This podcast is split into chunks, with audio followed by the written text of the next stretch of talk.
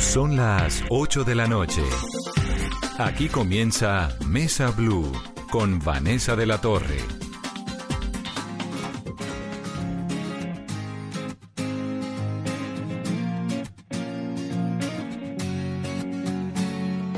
Hoy pagué las cuentas, arreglé un poco el jardín, decoré con flores como te gustaba a ti comer chatarra ya dejé y de ver la tele hasta dormir.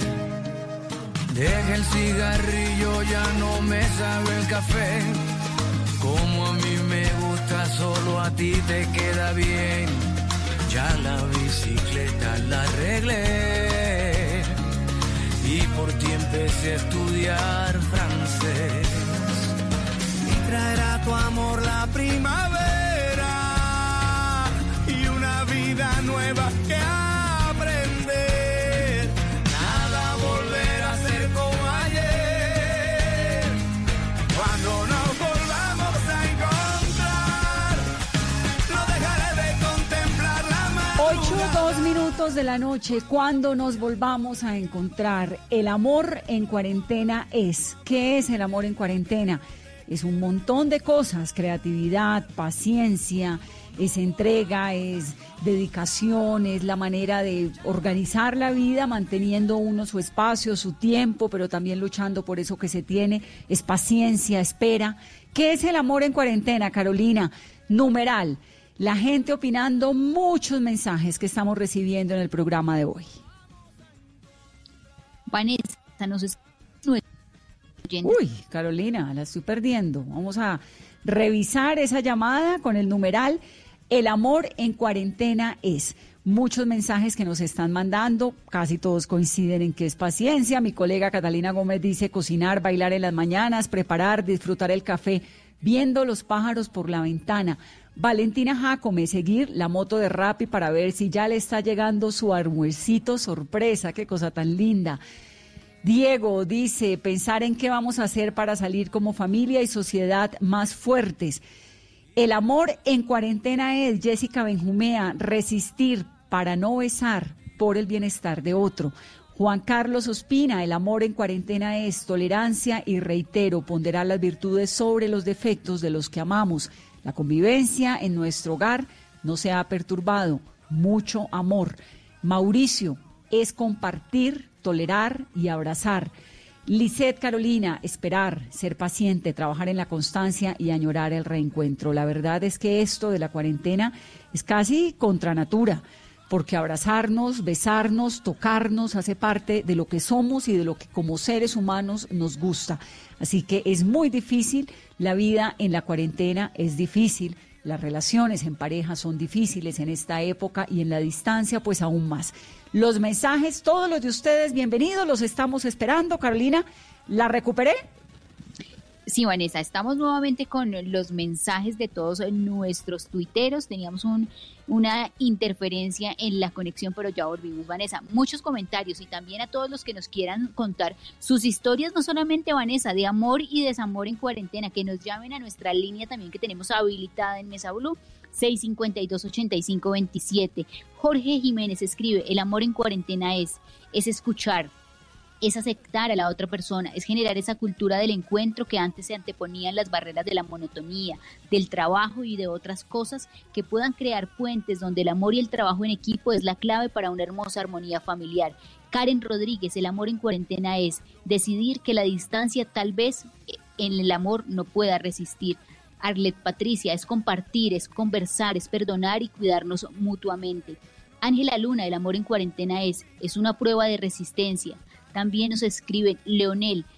Hola Vanessa, creería que el amor de la familia que muchas veces no crece por falta de tiempo, por el trabajo, el cansancio e incluso por muchas excusas, pero la cuarentena nos obligó a estar unidos. Mario escribe, Vanessa, el amor en cuarentena es que gratificante ver que mi papá se reconcilió con mi hermano después de años de no hablarle por malos Ay, qué lindo. Es una época en la que aparecen, exacto, la familia retoma eh, todos esos sentimientos a flor de piel. Hay además, increíblemente, Carolina, un montón de historias de personas que se han casado durante la cuarentena. ¿Cuál es la cifra? Vanessa, tenemos la cifra de matrimonios civiles que se han realizado en abril. Con corte de abril 20 en Colombia, el total de matrimonios es de 621 matrimonios por lo civil. ¿Y sabe cuánto vale, Vanessa, casarse por lo civil en Colombia? ¿Cuánto? Si uno lo quiere a domicilio, vale 119.200 o en una notaría, 44.200 pesos. ¿Pero lo casan a uno a domicilio en plena cuarentena? En algunos casos sí he visto por redes sociales que el notario ha ido hasta apartamentos o hasta casas a casarlos. Yo creo que el amor es muy fuerte y uno debe estar muy enamorado para no aguantarse unos días más y que pase la cuarentena. no sé. Pero bueno, tenemos historias. Rocío Franco de Noticias Caracol publicó hace algunos días una historia maravillosa de una chica que se llama Juliana Arboleda y de Cristian Bastidas. Eran novios y ya son esposos, ¿no, Rocío? Sí, señora, pues con respecto a lo que ustedes estaban diciendo, de esta historia me impactó lo que dice a Cristian, ¿por qué lo hacen? O sea, ¿por qué no se pueden esperar? Y uno entiende, después de ver esa historia, que el amor no se puede aplazar, sencillamente por eso que está pasando, porque aplazar duele el beso que no se dio, el abrazo que no se dio.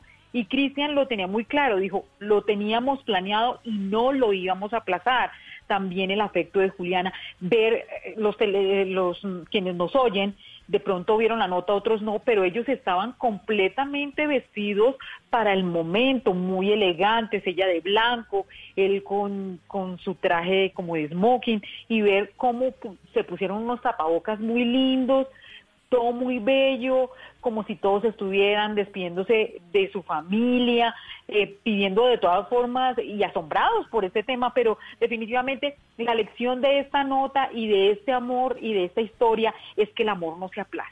No se aplaza porque hay que hacerlo ya. Mañana de pronto no estamos, mañana suceden otras cosas. Entonces, estas son las cosas que creo que esta, todas estas historias nos dejan como moraleja. No se puede aplazar.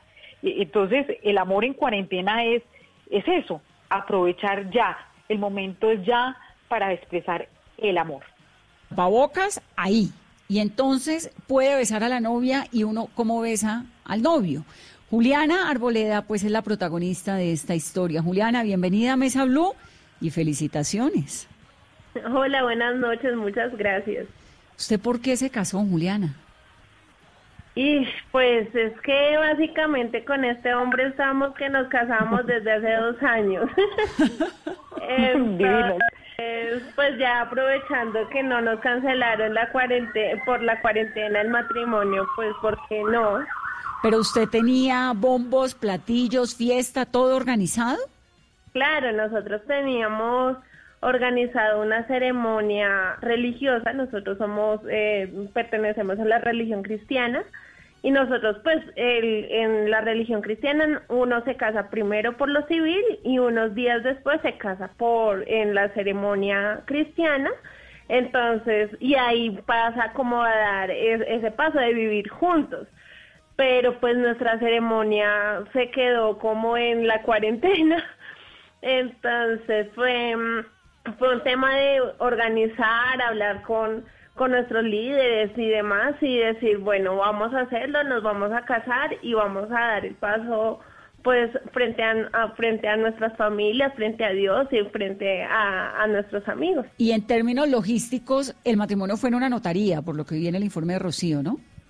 Sí, fue en la notaría 34, 37. ¿Y testigos o, o nada? Ustedes dos. ¿Vía eh, digital? Hola, ¿cómo estás? Hola, Cristian, felicitaciones. Bueno, yo no sé si a estas alturas uno debe felicitar a la gente que se casa o no, pero, pero digamos que sí. Digamos que nos casamos ayer y la felicitación todavía vale. Eh, cuéntenme cómo fue lo de la logística. ¿Los padrinos estaban por eh, virtual o cómo fue? Bueno, en principio nosotros eh, nosotros no sabíamos cómo hacerlo porque pues es muy raro tener una, una ceremonia como la que tuvimos nosotros. Sin embargo, nosotros obviamente teníamos invitaciones ya hechas, ya la gente sabía que nosotros nos casábamos el 24 por lo civil y el 3 de mayo hacíamos la ceremonia como tal, entonces ya todo el mundo estaba con, con traje listo. Pero entonces cuando sucedió todo esto y nosotros angustiados con el tema, pues obviamente la gente que nos sigue a nosotros, nuestros familiares, nuestros amigos nos dijeron, ahí estamos. Entonces digamos que ese fue el pie también para decir, no, vamos a hacerlo. Y pues con videollamada, Zoom, aproximadamente habían 40, 40 personas, 40 personas no, sino 40 eh, cuadritos donde se veía eh, las familias, un total como de unas 60 personas le, le, pongo yo que habían ahí, inclusive gente que nosotros no pensábamos invitar se conectó en el tema, eh, se regó, se regó el link, eso fue algo muy, fue impresionante, fue algo que no nos esperábamos. Cristian, quería preguntarle lo que algunos dicen, ¿por qué no aplazar? Eh, ¿Por qué no dejarlo para después? Eh, usted da una respuesta cuando le hacemos esa pregunta, ¿por qué? Lo que pasa es que yo, soy una persona que soy firme eh, en mis decisiones.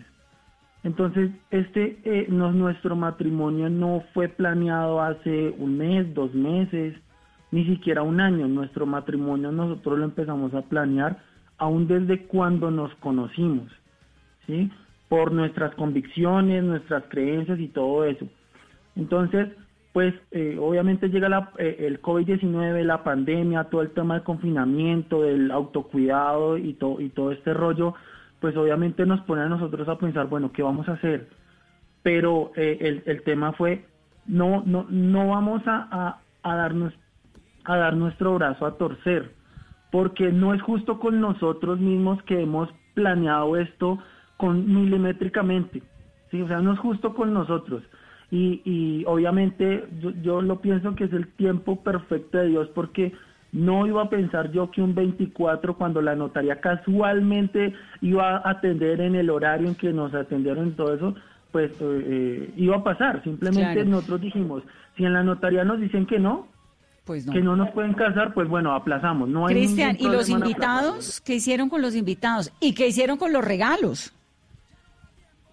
Bueno, los, los invitados, los, los invitados los invitamos, obviamente. les enviamos un link de Zoom.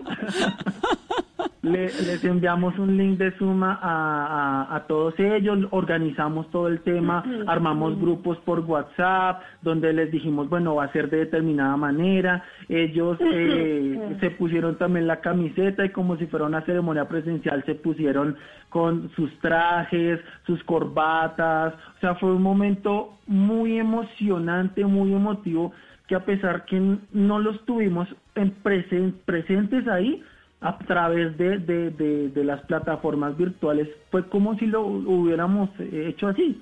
Sí. Fue muy raro. Y los regalos pues ya les habían llegado. Pues lo, lo seguimos esperando, no pasa nada.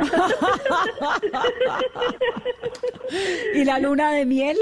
¿Qué pasó con la luna eh, de miel? Porque uno ya para el matrimonio me imagino que tenían planeado el viaje o qué, les devolvieron la plata, se los guardan. Eh, claro, pues digamos nosotros sí decidimos aplazarlo, digamos como que en un momento dijimos vamos a ir a tal lugar, ta, ta, ta, habíamos ahorrado, sí, y ya cuando estuvimos a punto pues de decir listo, ya se fue, eh, empezaron a entrar en, en, en, confinamiento y yo le dije a, a Cristian, a mí me da mucha angustia pagar un viaje que no podamos tener. Entonces le dije, más bien esperemos y si algo, pues movemos un poquito la, la luna de miel, no pasa nada. Y pues ahí sí, gracias a Dios, porque hubiéramos perdido eh, el paquete que, que estábamos viendo. ¿En qué cambió la vida de ustedes ya casados? Pues imagino que están viviendo juntos o no. Sí, claro, estamos viviendo juntos. Pero antes estaban sí. juntos, viviendo juntos o, o, no, o en parte no. se fueron. Ah, bueno, es que eso ya se Nosotros... diferencia. Sea, ustedes se casaron para irse a vivir juntos. Exactamente. Cada uno estaba en su casa, estaba Juliana estaba con su mamá, con su padrastro, yo estaba en mi casa con mi mamá, mi papá, nuestros hermanos. Nuestra dinámica de relación de novios durante la, la cuarentena eran videollamadas, eran llamadas por voz, eran eh, pues fotos, mensajes de aliento todos los días pensando en, en, el tema del confinamiento, obviamente pensando en qué momento nos podíamos volver a encontrar, obviamente hablando de del matrimonio, qué era lo que íbamos a hacer, cuáles eran los, los pasos que íbamos a seguir y consensuando todo para que para que estuviéramos eh, en común acuerdo los dos. Pero pues podían estar juntos, vivir juntos sin haberse casado, eso no lo podían hacer por sus pues, convicciones y por la familia y todo esto. Exactamente, exactamente. Nuestra convicción, lo que nosotros creemos, nos lleva a hacer las cosas en ese orden en que yo me voy a vivir con Juliana después de que me case. Para nosotros ese antes no, no puede ser posible, ¿sí? porque nosotros necesitamos, digamos que sí, el aval de una autoridad que nos diga ya pueden irse a casar. Ya pueden irse Ahora entonces arrancan una vida en pareja pues muy extraña, ¿no? Porque todo lo que está ocurriendo en el planeta en torno al COVID-19 es rarísimo. ¿Están saliendo cada uno a trabajar o están en teletrabajo, están encerrados, están cómo? ¿Cómo, cómo es la vida cotidiana? Eh, bueno, yo soy docente en una institución privada, entonces digamos que eh, mis clases de Zoom eh, las, las manejo acá en casa y Cristian es diseñador gráfico. Entonces, eh, digamos, todo este tiempo estuvo acá en la casa, pero ya lo llamaron que debe retomar a ir de forma presencial a su empresa, entonces pues en esas estamos. Entonces toca la desinfección cuando regrese, la angustia que le da al uno de que salgan, todo eso. Bueno, pues felicitaciones. Aquí lo importante también es que cada uno encuentre su manera de ser feliz y si ustedes querían casarse para poder estar juntos, pues felicitaciones, qué dicha. Muchas gracias. Un abrazo y gracias por compartir la historia con Noticias Caracol y ahorita aquí con Mesa Blue. Rocío, es que esas imágenes son muy buenas. Ella arreglada, ¿no? Él también, pero el tapabocas ahí puesto. Son impactantes además porque no hemos hablado de cómo iba vestido el notario el, notario con su toga y con un, no es un tapabocas normal, sino esos tapabocas eh, que se ponen como antigases, supremamente todo desinfectado. Él está totalmente con guantes, con doble guante, toda la protección, una cosa totalmente diferente. Lo que dicen ellos era es una boda que nunca se imaginaron, que nadie se imaginó además porque el salón se desinfectó tres veces antes de que fuera usado, mejor dicho, y las imágenes son impactantes. Ver una pareja que se va a casar ante un notario vestido así, en esas condiciones, prácticamente con un celular donde tenían a 40 personas conectadas, es una cosa inimaginable, impensable, pero es tanto la modernidad como la pandemia, como el amor, como luchar contra todo, pero muy, muy bonitas las imágenes de ellos, de todas formas se ve la felicidad, no se ve como, como la represión, como, como, como algún sentimiento, no, estaban muy felices y, y verlos así con sus tapabocas lindos, todo fue muy bonito, yo de verdad y ellos y siempre se ve el amor. Y ellos están dichosos. Para ellos no hay mejor plan en la cuarentena que estar el uno con el otro. El amor en la cuarentena es, es eso, es un poco de locura también, es mucha creatividad, es riesgo. El amor en cuarentena es. Gracias, Rocío. Son las 8.19 minutos de la noche.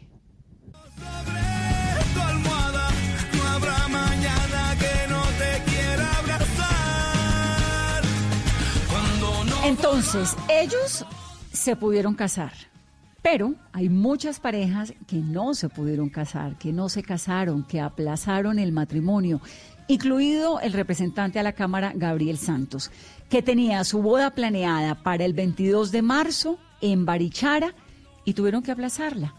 ¿Cuántos años de novios llevan? ¿Qué van a pasar? ¿Qué van a hacer? María Clara Naranjo, además, que es la hija del general Naranjo, y esto pues era un matrimonio de políticos y de personajes entre los amores y todas estas cosas que ocurren en el país, está ahora embarazada. Gabriel, bienvenido a Mesa Blue. Hola Vanessa, muy buenas noches para ti y para todos tus oyentes. Bueno, ¿y usted aplazó el matrimonio faltando cuánto tiempo?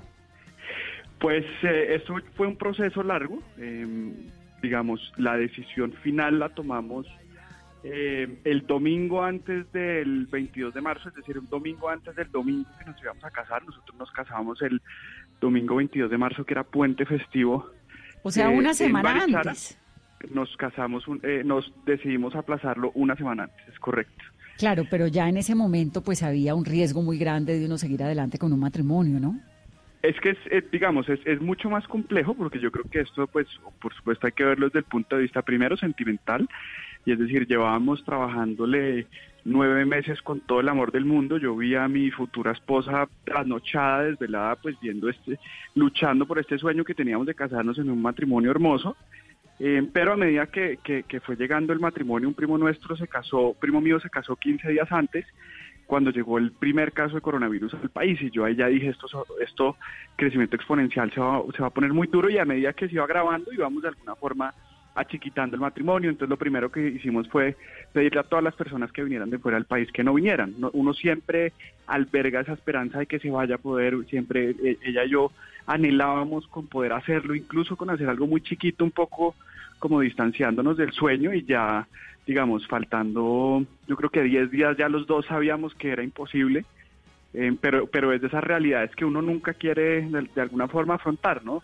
Ver todo lo que habíamos invertido en tiempo, en cariño, eh, pues de alguna forma pues que se nos esfumó de las manos en, nada, en cuestión de 15 días esto pasó de, de, ser, como decían algunos, una gripa leve a ser un tema absolutamente letal como lo estamos viendo y pues eh, se nos salía de las manos esa decisión.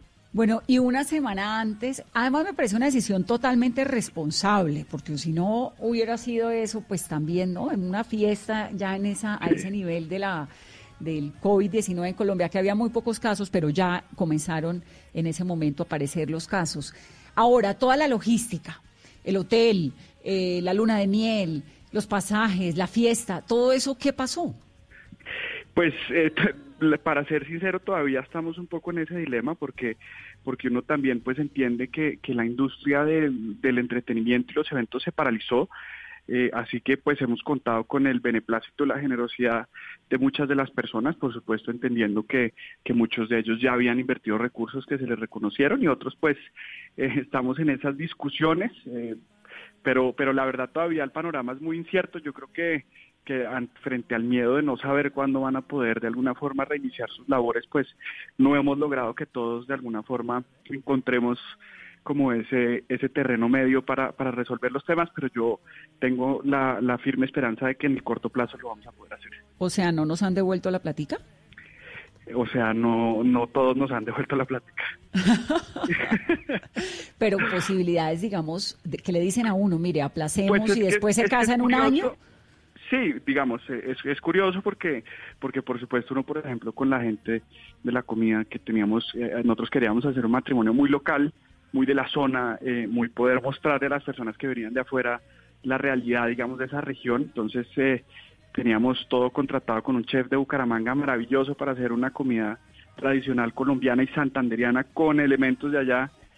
Eh, y él, por supuesto, ya había comprado todo cuando entonces al se le tiene que reconocer eso. Pero otras personas, por ejemplo, uno dice, por ponerte un ejemplo, el de las carpas, pues una persona que no invirtió absolutamente nada más allá de la disponibilidad, que uno está dispuesto a reconocerla, pero pues todavía, como te decía, no hemos llegado a ese a ese acuerdo, espera, obviamente esperando que pues que ellos se den cuenta de, de, eso. ¿Y la luna de miel? No, la luna de miel también el, el, está absolutamente paralizado todo, pues era y seguirá siendo sorpresa para, para mi futura esposa. Nosotros decididamente igual vamos a, a casarnos, eh, pero, pero también quedó en, en, en, en veremos pero digamos le aplazaron el paquete de la luna todo de miel. Está, todo está todo está suspendido por ahora, eh, sin, sin la certeza de cuándo vaya a ser y si lo que queríamos hacer aún aún exista. Yo creo que la, la infraestructura hotelera va a tener un cambio revolucionario y ojalá donde donde depositamos los ahorritos siga existiendo en seis, ocho, nueve meses, un año, cuando sea. Y ya y ya somos tres, además, ¿no? Como diría Franco Evita. Somos tres y además la, historia es, muy bonita porque nosotros, eh, digamos, eh, la semana que cuando nos enteramos que íbamos a ser papás, eh, María Claudia me dijo que desde el principio de la semana, un lunes me dijo, no me siento bien, esto no es esto no es normal. Y, estábamos a, 15 días de casarnos. Yo le dije, no, pues debe ser el estrés. Estábamos finiquitando muchas cosas. Y, y así siguió hasta el viernes, o sea, coincidencialmente un viernes 13, el viernes 13 de marzo eh, y ahí pues nos hicimos la prueba, descubrimos que estaba embarazada y eso ya fue, digamos, como que le vuelca a uno el mundo y ese mismo domingo cuando hablamos con pues con nuestros con mis papás y los papás de ella, eh, pues les contamos además que, que estábamos esperando un bebé. Yo creo que eso ya le cambia a uno la perspectiva de, de lo que estaba haciendo y le cambia a uno todo el, pues todo lo que uno creía que era importante, pues ahora pasa a un segundo plano y, y estamos desenfocados en, en la maternidad de María Claudia ahora. Claro, ya le cambia a uno por completo la vida. Pero no entendí una cosa, ¿el viernes 13 fue justo antes de cancelar el matrimonio y aplazarlo? Fue dos días antes. Fue dos días antes, claro. Sí, bueno, una noticia, aplazamos, pero vamos a ser abuelos, así que calma. Eh, sí, sí, exacto. No está se, tan cierra grave una, se cierra, se cierra la ventana y se abre una puerta. Al revés, esto es al revés. Una felicidad enorme, inigualable. Yo creo que y, y que le ayuda a uno a poner en verdad todo en perspectiva, porque, eh, digamos, yo he sido decirlo a veces uno eh, cuando decide meterse, eh, casarse, pues uno, uno, uno cree que la fiesta es lo importante y muchas veces queda uno en esas banalidades de lo material, eh, cuando la realidad es que todo el mundo le va a criticar a uno todo, eh, pero darse cuando uno se envuelve en ese momento, yo lo reconozco, yo estaba absolutamente envuelto en lo que era la fiesta eh, y quizás no en esos, en esos temas más importantes, pero pues con esa noticia me di cuenta que todo era absolutamente accesorio y pues que ahora lo, lo único que importa es el bienestar de, de María Claudia de Callis y de mi futuro hijo o hija. No, y usted fresco que el matrimonio es una dicha. Largo. Tranquilo, que eso sí es una dicha. Die- Diego no escucha, el, el señor Diego no escucha este programa. No, afortunadamente, no, no, para Sí, nada. sí, aquí tenemos prohibido las audiencias Mejor. mutuas. Gabriel, ¿cómo es tener al general Naranjo de suegro? Eh, maravilloso. Yo, es- esto es, es, es una historia muy curiosa también porque nuestras vidas se han cruzado de manera sistemática eh, por, por la gran mayoría, por lo menos de lo que es mi vida. Yo a María Claudia la conozco hace muchísimo tiempo y al papá incluso hace más. Yo en una, cuando mi padre era vicepresidente, yo saliendo del colegio tenía decidido que quería ser policía. Yo quería, la policía tiene una unidad élite eh, que se llaman los Jungla y yo desde chiquito pues teníamos escoltas que eran de ellos, de esa compañía y ese era mi sueño. Yo me iba muchos meses al año y, y- estudiaba con ellos, y hacía ejercicio con ellos, y hacíamos de todo con ellos. Y antes de graduarme el colegio yo tenía decidido que, ese era, que yo quería ser oficial de la policía y pertenecer al grupo de los Jungla. Y por estar tanto con ellos, muchas veces me cruzaba con el entonces general Naranjo, director de la policía. Eh, me lo encontraba en, ellos tienen un sitio donde entrenan en el Tolima, donde yo pasaba mucho tiempo, y él iba allá, y- y tuvimos, digamos, esa, esa cercanía por un, por ese lado poco esperado eh, y pues ahorita digamos en este en este reencuentro pues ha sido muy grato. Tenemos perspectivas políticas que manejamos con mucho humor con muchísima humanidad. Él es un excelente ser humano de unas cualidades eh, pues absolutamente adorables que va a ser un maravilloso abuelo ha sido un inmejorable suegro eh, y ha sido una bendición que nos ha ayudado mucho a, a- a guiar un camino turbulento por el cual hemos sorteado eh, María Claudia y yo Muy bien, pues felicitaciones. No hubo matrimonio, pero habemos bebé, así que bienvenido y eventualmente se podrá disfrutar y celebrar de toda esa maravilla del amor. Felicitaciones, Gabriel, y un saludo muy especial a la cuasi esposa, esposa, porque es la mamá ya, compañera Sí, de vida. sí. Sí, de acuerdo, de acuerdo, Vanessa. Muchísimas gracias, muchas gracias por la, la oportunidad de contar esto en medio de tantas dificultades eh, y un cordial saludo para ti y todos tus oyentes. Claro que sí, numeral, el amor en cuarentena es. Hoy estamos metiéndole buena onda a la vida, hablando de todo lo que nos ha pasado a todos en medio de esta cuarentena. El amor, el desamor. Hay alguien por aquí que escribe y dice, el amor en cuarentena es pura paja. Me terminaron vía WhatsApp. ¿A usted qué le ha pasado en esta cuarentena? ¿Cómo es su vida amorosa? Además, Carolina, repitamos la cifra de la cantidad de gente que se ha casado. Eso es increíble. Y es que sorprende, Vanessa, con corte del 20 de abril, 621 enamorados se han casado por lo civil en medio de la cuarentena en Colombia. Muy bien, 8.30, el amor a los hijos, el amor a la pareja. Lina tuvo un bebé hace poco. Esa es la demostración más profunda también del amor. Y nos llamó por el 652-8527. Es una oyente que está participando hoy en el programa. Lina, bienvenida. Hola Vanessa, ¿cómo estás? Bien, ¿cuándo nació su bebé? El 22 de marzo, domingo 22 de marzo, comienzo de cuarentena. Claro, apenas arrancaba la cuarentena. ¿Y qué tal? ¿Cómo le fue? Pues muy bien, creo que en medio de todo salió muy bien. Yo me compliqué un poco con el parto, pero, pero bueno, eh, en términos generales las cosas salieron positivo. Nos tocó la implementación de todos los, los protocolos de seguridad en la clínica, entonces fue medio caótico, pero fue interesante. O sea, Elena, como se llama mi bebé, es la muestra de que, de que la vida sigue y, que tenemos que ser muy fuertes, o sea, no solo porque me aferró a mí a la vida, sino porque aferró a toda la familia y, y a todos nos da esperanza, nos conectamos, siempre estamos como muy pendientes de ella en medio de este encierro y de este miedo pues por el virus que, claro, y tiene a todos. Las visitas a pediatra, la visita al notario, ¿no? A registrar la bebé, eh, la visita de los abuelos, todo eso, ¿cómo lo han manejado? Son tres historias diferentes. La primera, la visita de los abuelos. Los abuelos por parte de papá viven en Cúcuta, entonces, eh, y ellos acaban de ser abuelos también porque mi cuñado fue papá dos semanas antes que naciera mi bebé, entonces de Medellín pensaban llegar a Bogotá, les tocó cambiar el, el vuelo y llegar directamente a Cúcuta. Y mis papás, mi papá alcanzó a llegar a Bogotá, ellos viven en Cali, alcanzó a llegar a Bogotá con mi mamá, pero pues le tocó devolverse cuando anunciaron la cuarentena obligatoria y mi mamá sí se quedó con nosotros acá, entonces ha sido una bendición porque pues eh, el apoyo que necesita uno posparto. Eh, eso con los abuelos, visitas, nada. Pero, pero entonces la abuela, es decir, la mamá suya está en la casa con ustedes, pero los abuelos, entonces los otros no conocen a la, bebé. nadie la, conocen. De la familia absolutamente nadie conoce a mi bebé, nadie. Increíble, ¿ah? Por fotos y por videos. Y los porteros del edificio y los vecinos son encantados con ellas, son su familia por ahora. Claro. el tema de notaría, de pediatra, todo eso, ¿cómo lo ha manejado? ¿Vacunas? Segunda, bueno, vacunas todavía no, ¿no? ¿O sí? No, vacunas todavía no. Segunda historia fue la notaría, porque imposible. No lo lográbamos, no lo lográbamos.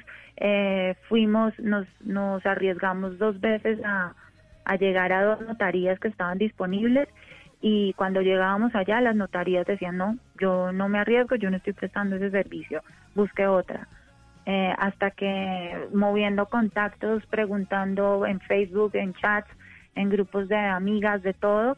Alguien me dio el contacto de una notaría, en la notaría nos contestaron y dijeron claro que sí, ni más faltaba y, y faltando dos días para que la niña cumpliera un mes, logramos ya que viniera un representante de la notaría a la casa y acá hicimos el registro. Pero Entonces eso no fue... Sí, claro, pero lo de la notaría en la casa no está tan difícil. La paranoia del parto, uno pariendo en la mitad de una pandemia, ¿Cómo es? Lo primero es que nosotros habíamos hecho curso y nos habíamos preparado psicológicamente para estar los dos en el parto. Pero con los protocolos de la, de la clínica, pues mi esposo no pudo entrar al parto. Entonces me tocó sola. Y, y sola es que la clínica, eh, cuando después de que uno le aplica la, la, la anestesia, el epidural, arranca todo el proceso de parto y se lo llevan a una sala solo. Entonces estuve eh, un día entero en el trabajo sin él, solo con mi médico, que afortunadamente es un ángel y me acompañó todo el tiempo. Entonces solo. Y después, eh, pues como yo me compliqué, a la bebé la llevaron a, a cuidados neonatales y a mí me subieron a una UCI, entonces mi mamá no podía tampoco entrar a la, a la, al, al, neonatal. Mi mamá conoció a la bebé una semana después. No, y usted sola con bebé en un neonatal, en la UCI, la bebé por allá. ¡Qué angustia todo! ¿No? Y ellos moviéndose solos, eh, con, con una carta que les dio la clínica para poder moverse y circular por la ciudad, pero ni así, o sea, llegaban a la clínica y el protocolo. exacto. ¿Y usted por qué estaba en cuidados intensivos? Fue una complicación en el parto, fue algo, una hemorragia y cosas que, que, que pasan posparto, pero pues afortunadamente se controló y los médicos y todo fue, fue magnífico. Muy angustiante, pero la sorpresa maravillosa de la vida, la vida es así y el amor en cuarentena es vida, es esperanza, es la posibilidad de tener un bebé en la mitad de una pandemia, tener la bebé bien. Los abuelos no la conocen, pero los que están alrededor de la casa ya la han visto. Felicitaciones por esa bebé y con toda la fuerza, la buena noticia y esto es que lo llena uno como de esperanza, ¿no? De sentir que la vida siempre sigue. Gracias por llamarnos, Juliana, y gracias por contarnos la historia. Es una oyente que nos llama a través del 652-8527. Jimmy, también es oyente. Hola, Vanessa, muy buenas noches. Jimmy, qué gusto tenerlo. Nos llamó la atención un mensaje que usted puso en Twitter que dice, el amor en cuarentena es algo que he tenido con alguien que a partir que se abran los aeropuertos se va para Suiza y la veré en un año. Le pedí matrimonio, la amo y la esperaré siempre. ¿Ya se fue para Suiza? No, no, no, no, no. Ella vive aquí a tres cuadras de mi casa. ¿Y por qué se va para Suiza? Lo que pasa es que esta historia tiene casi siete meses. Ella trabaja ya como en servicios generales. Allá con se la llevó una sobrina que ella es residente allá con su esposo. Pero entonces ella vino aquí, eh, está viviendo a tres cuadras de mi casa ahora con esta pandemia, ella sale los miércoles y yo salgo los martes. Entonces cuando yo salgo los martes yo tengo que hacerle la compra a ella, eh, estar pendiente a ella y cuando sale los miércoles ella está pendiente a mi mamá. Pero ¿y entonces ya le propuso matrimonio? Sí, antes de ayer. ¿Y qué le dijo? Que sí, sí, pero la cuestión es que se puso a llorar todo el día diciendo de que, ajá, y yo me voy ahora en junio porque esperando que sea que dice el presidente, lo que diga el presidente que después del 31, lo que diga para los aeropuertos, al parecer que es después de, porque ya tiene pasajes eh, comprados y eso. ¿Y posibilidades de que usted se vaya con ella o de que ella no se vaya? Pues por ahora, por la cuestión económica y laboral, muy fregado, pero yo esa mujer la amo, la amo muchísimo, aunque yo mido 1,92 y ella mide 1,55, la amo muchísimo. ¿Y cómo le propuso que se casaran? ¿Dónde compró las flores o cómo hizo? No, nada, yo tuve ya el anillo desde el principio de año pensando las cosas, cómo le iba a decir, y cuando sucedieron las cosas yo le yo mandé a un mensajero, un, un rápido, y lo mandé allá a la casa y le dije que, y le puse un papel y le dije, prende el celular. Cuando yo le dije, prende el celular, le mandé un mensaje de un video y diciéndole eso. Y se puso a llorar todo el día, hasta cuando ella me devolvió el mensaje y me dijo que sí. Pobre, yo también estaría llorando todo el día sabiendo ella cuando ella cuando ahora que se vaya me dice que esté pendiente porque no sé si si, si adelanta cualquier cosa para comprar, aunque ya yo he comprado, ya yo he comprado antes de, que me sacaran del trabajo porque eh, cuando empezó esto tuve que renunciar porque me quedé con mi mamá, porque mi mamá es adulta mayor y yo no puedo estar exponiéndola a esta cuestión de la pandemia, entonces ya yo había comprado varias cosas y para estar preparado sobre el tema, pero ahora se va y parece que el permiso se lo dieron por un año, entonces pues ni modo, yo la espero. Métale toda la ficha a ese amor, Jimmy, porque así es el amor. El amor es difícil, pero el amor siempre triunfa y el suyo es un amor precioso en tiempos de COVID-19, que seguramente vendrán muchos mejores de los que son de lo que son ahora. Un saludo muy especial y gracias por compartirnos su historia, Jimmy. A ustedes muy amable, gracias. 839, así es el amor en los tiempos de coronavirus. Numeral, el amor en cuarentena es. Los estamos leyendo. Volvemos en breve.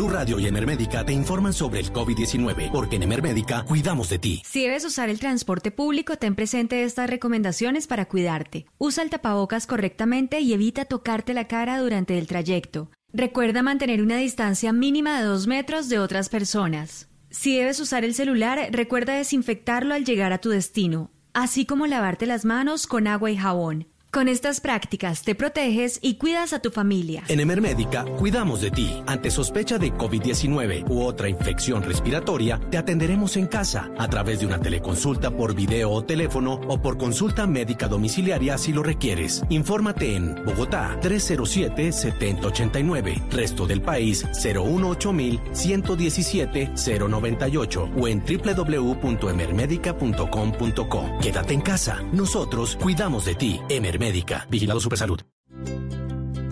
¿Qué es ser mamá? Ser mamá es enseñar. Es ser el centro, el comienzo y el final de la familia. Es hacer cada momento especial. Es unir las generaciones y pasar el legado.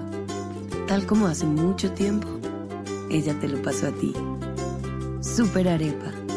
La harina para hacer arepas de las super mamás. Trabajamos pensando en usted.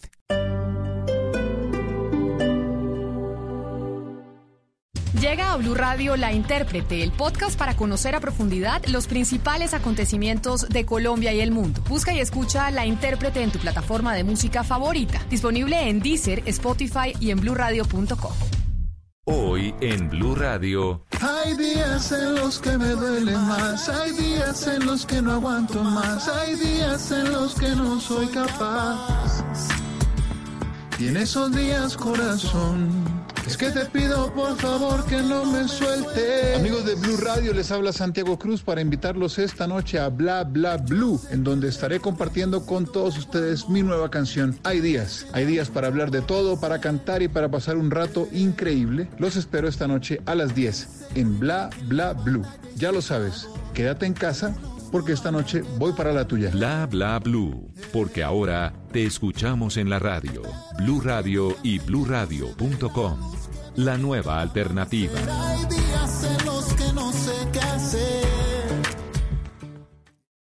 En Blue Radio, tiempo para lavarnos las manos.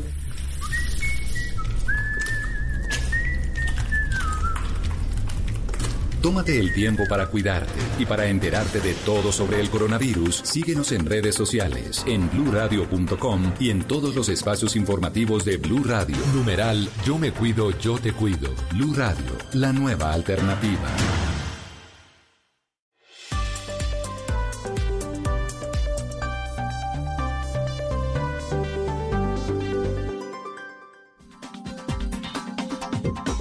Son las 8.43 minutos de la noche. Estamos hablando de los amores en tiempos de COVID-19. Numeral, el amor en cuarentena es. Qué risa, Carolina, la cantidad de mensajes, la cantidad de historias. Tanta gente queriendo hablar. Hoy quisimos, ¿no? Como hablar de algo distinto, porque las noticias pues son preocupantes, siempre son muy preocupantes. Eh, hay una información que nos va a ampliar Miguel Garzón ahorita en breve a partir de las 9 de la noche y es la ampliación de la alerta que tiene la alcaldesa Claudia López en otras zonas de Bogotá. Adelantemos un poco, Carolina, son cinco zonas ¿no? de alto riesgo. Sí, Vanessa, y lo ha anunciado la alcaldesa Claudia López y son cinco que corresponden a sectores en el Quiroga, Puente Aranda, Chapinero, Suba y Bosa, Vanessa, zonas de alto riesgo por el aumento y la georreferenciación que ellos tienen del nivel y el número de contagios en estas zonas. Coronavirus en Colombia, 12.930 personas contagiadas, casi 13.000, ya mañana pasamos la barrera de los 13.000, 658 casos en el día de hoy 509 personas han fallecido. Hoy se procesaron 6.061 pruebas, que son 744 pruebas menos que el día de ayer, pero que son muchas más de lo que se habían venido haciendo. Lo que pasa es que se están haciendo más pruebas, más focalizadas y por eso las cifras pues están realmente muy altas, con un epicentro muy preocupante que es el Amazonas, donde hoy aparecieron 128 casos en comparación con los 122 de Bogotá, Barranquilla 111, Cartagena 107, Valle 63, Atlántico 33, Risaralda 17, Antioquia 10. Y así sigue aumentando la situación del COVID-19 en Colombia. 8.45, pero seguimos hablando rápidamente ya para concluir el tema del amor en cuarentena vamos a hablar con una wedding planner. Esto es una persona que se dedica a organizar las fiestas de matrimonios. Catalina Osorio, bienvenida a Mesa Blue. Hola Vanessa, ¿cómo estás? Muchas gracias a ustedes por la invitación y también a todos los oyentes por escucharnos en este momento. La pregunta del millón, Catalina, la gente que pagó los matrimonios y que tenía todo organizado para esta época, ¿pierde esa inversión o eso se aplaza indefinidamente o cómo lo están manejando ustedes? Pues mira, digamos que ahorita escuchando también cada caso de cada pareja es entender situaciones particulares. En general, pues los gremios eh, profesionales que nos dedicamos a este tipo de eventos eh, de las bodas, hemos tratado como de generar también como una sensación de calma. Nosotros somos quienes guiamos a los novios y también no podemos como de una pensar que hay un escenario simplemente de cancelar para que se les devuelva la plata. Entonces nuestra posición ha sido siempre como eh, los sueños se mantienen, el amor permanece, se hace más fuerte y la fiesta se puede aplazar y podremos celebrar juntos. Entonces es como tratar de, de, imponer esa, esa forma de, de, enfrentar esta situación que a todos nos afecta y que nos ha tomado por sorpresa, de tal forma que somos uno de los sectores un poco más afectados, pues porque precisamente el distanciamiento social no es solamente por, un, por unos meses, probablemente se pueda tardar un poco más. Y la gente, los, Catalina, se está casando virtualmente, ¿no?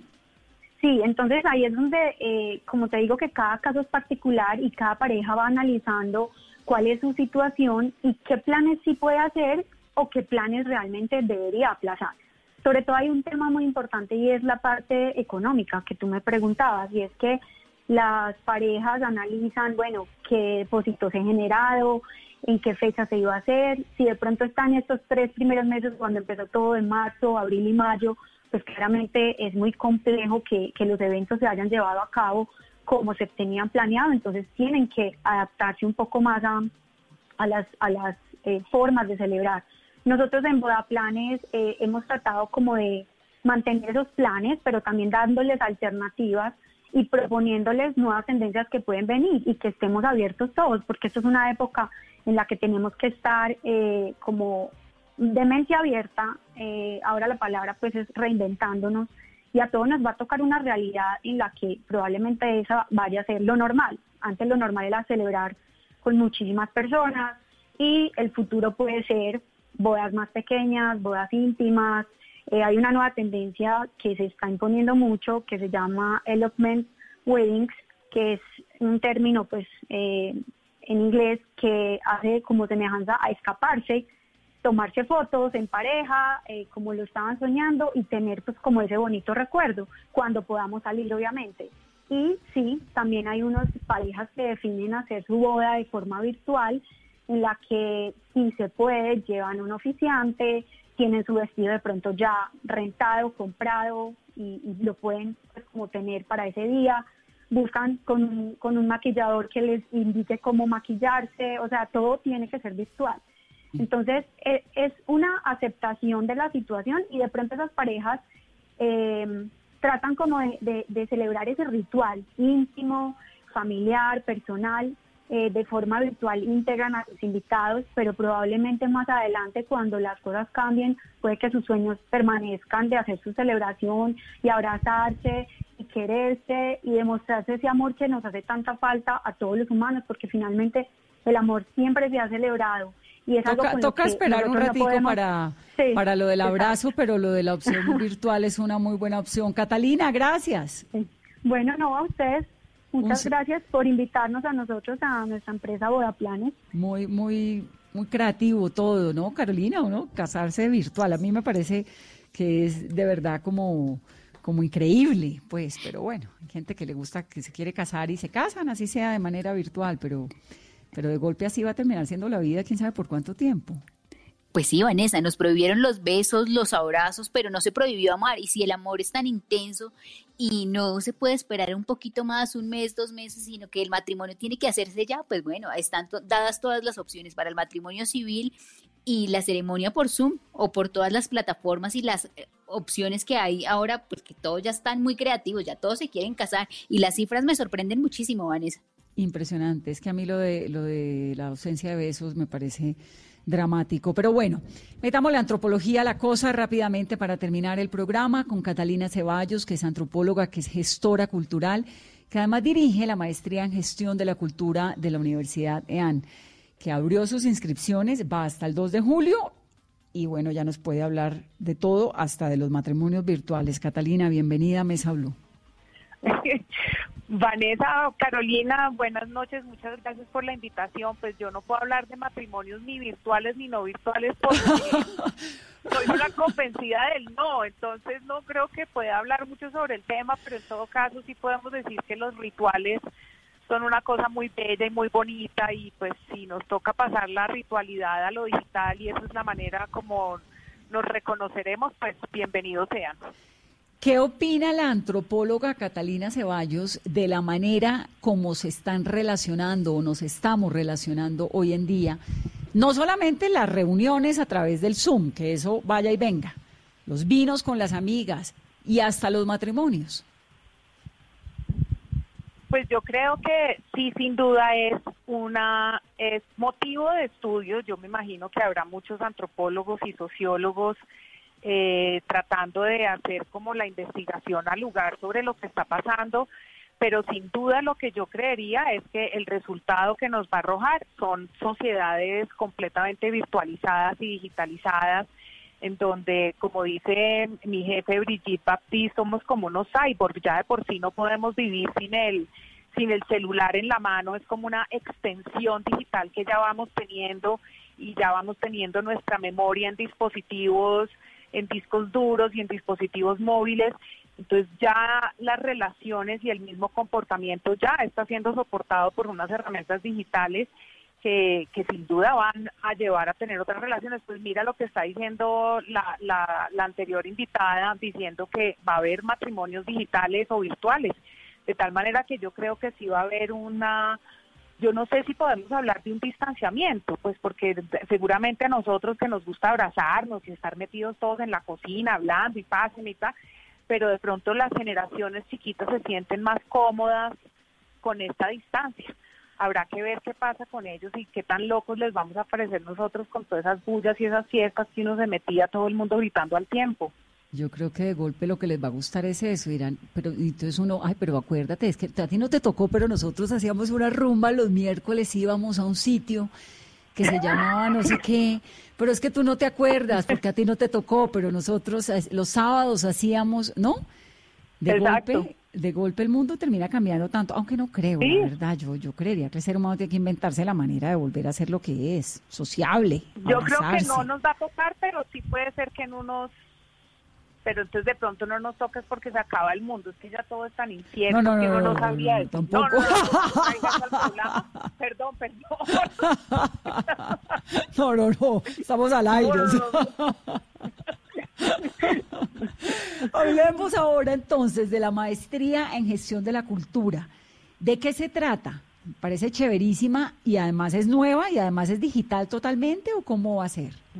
Vale, pues es súper chévere porque imagínate que la maestría no es nueva, pero la manera como la vamos a hacer sí es, es muy nueva para la universidad porque va a ser casi que 50% digital. Eso se llama una modalidad que tenemos en la universidad que se llama modalidad PAT, presencialidad asistida por tecnología, es decir, como Zoom, pero con una plataforma muy moderna y con mucha robustez y mucha estabilidad. Digamos, no es un servicio gratuito, es un servicio una plataforma que la universidad tiene y que ha hecho la inversión en ella y se puede y ahí se tiene un tablero y se tiene grabadora y se tiene video y uno puede tomar apuntes y es presencial, digamos, el profesor está allí todo el tiempo, pero lo que es muy interesante de que sea 50% digital es que yo estoy esperando encontrarme con los secretarios de la cultura de, Quito, el secretario de la cultura de Ibagué, eh, los líderes culturales em, del Meta, eh, los directores de las casas de la cultura de Pamplona y precisamente creo que la posibilidad de hacerlo con el 50% en virtualidad puede ser una, una, una manera de atraer a que las regiones puedan acceder a este programa de maestría. Pues puede ser más democrático, ¿no? Porque se acerca gente desde cualquier lugar. Hay, algo que a mí me incomoda un montón del colegio virtual y es el video, ponga el video y ya. Lo que me gusta es la clase digital. Ustedes van a tener clases en un porcentaje Claro. suficiente? Vamos a tener, por ejemplo, a un personaje como Iván Benavides, que todo el mundo conoce por su gran, por Iván y Lucía, bueno, todo el mundo no, no, los, los de mi generación que somos ya como de 50 para arriba, eh, pero si no se acuerdan de Iván como el productor de Side Pepper o, o- o su trabajo con Carlos Vives y la provincia, Iván va a hablar, por ejemplo, de los festivales, carnavales y ferias en vivo y en directo. Y él va a compartir pantalla, entonces uno puede ver y va a compartir audios, entonces uno puede oír y va a decir, bueno, Vanessa, ¿usted qué opina? ¿Qué le pareció? No, pues a mí me parecieron fantásticos los vestidos y opinan igualito, alzan la mano, no como en Zoom que uno tiene que poner para alzar. Un poquitico como nuestras fiestas, todo el mundo puede opinar y conversar al tiempo sin que eso genere ningún tipo de problema. ¿Los precios son módicos o el precio es igual, digamos, lo que siempre ha habido en la Universidad de Ante? Los precios son iguales, pero sí va a haber algunas becas, va a haber algunos estímulos y va a haber algunos tipos de formas de pago en particular para esas personas que, digamos, demuestran que necesitan esa ayuda. Yo, desafortunadamente, así como soy una control freak, que no puedo más, no tengo tanto control sobre el tema. Creo que si me dejaran ese control, yo becaría a todo el mundo, pero no puedo. Pero lo que sí sé es que la Oficina de Mercadeo y Comercialización de la universidad tiene eh, previsto a poner unas becas y hacer unos descuentos importantes eh, calculando algunas condiciones, pero realmente no sabría decir exactamente si tiene que ver, porque como es una maestría, son personas que ya tienen eh, pregrado, yo creería que tiene que ver eh, más con condiciones socioeconómicas. Muy bien, ¿qué más, además de, de Iván Benavides que nos estabas contando, qué otro profesor así? Porque me parece súper llamativo. Por ejemplo, vamos a tener a Fernando Vicario, que es, consultor en cultura muy reconocido en el país y que tiene su propia empresa, ha sido un teórico muy importante en temas de gestión cultural. Vamos a tener a Adriana González, que es la actual coordinadora de emprendimientos en industrias culturales y creativas del Ministerio de Cultura. Yo voy a estar dictando program- eh, proyectos de gestión, introducción a, la gestión cultural. María Paula Martínez, ganadora de premio Simón Bolívar, que tiene el presunto podcast, soy directora de comunicaciones del Ministerio de Cultura, profesora de narrativas digitales de los Andes, va a dictar comunicación y storytelling. Eh, vamos a tener a, bueno, y como es la Universidad de AM, por supuesto tenemos unas materias transversales que son muy importantes que tienen que ver con estrategia en administración y finanzas, que tienen que ver con emprendimiento, que tienen que ver con negocios. Vamos a tener a Santiago San Miguel experto en derechos de autor eh, para expresiones artísticas, es decir, no solamente para músicos, sino para escritores, para actores, eh, para cineastas, directores de teatro, en fin, una persona muy reconocida también en el gremio. Y, y varios más. Lo que pasa es que no puedo decir hasta que no me manden papeles, porque entonces después Claro. como sí como Como que anuncié no. lo que no necesariamente estaba firmado. Pues me parece un planzazo, sobre todo en estos tiempos, aprender algo. Es muy interesante, muy creativo. La Universidad de AM pues tiene esta trayectoria tan interesante y de verdad chévere. Catalina es Catalina Ceballos, es antropóloga y es la directora de esa maestría. La información está toda ahí en la universidad. Muy bien, y gracias por estar aquí en Mesa Blue, Catalina, con su apreciación Muchas además gracias. antropóloga de antropóloga a estas, le voy a contar la cifra de los matrimonios en época de cuarentena que no es nada despreciable. Carolina, ¿cuántos matrimonios se han hecho del primero de abril ahorita? Del primero de abril al 20 de abril, más de 600 matrimonios por lo civil. 621 matrimonios digitales, sí señora, de notaría, algunos virtuales, y si usted quiere casarse, el notario va por 119.200 pesos y la casa, a domicilio si quiere. Bueno bueno Si no. se le mide. insisto no pero bueno por todos aquellos que siguen creyendo muy bien Sí, hay que creer en el amor en tiempos de coronavirus. Catalina, gracias. 859.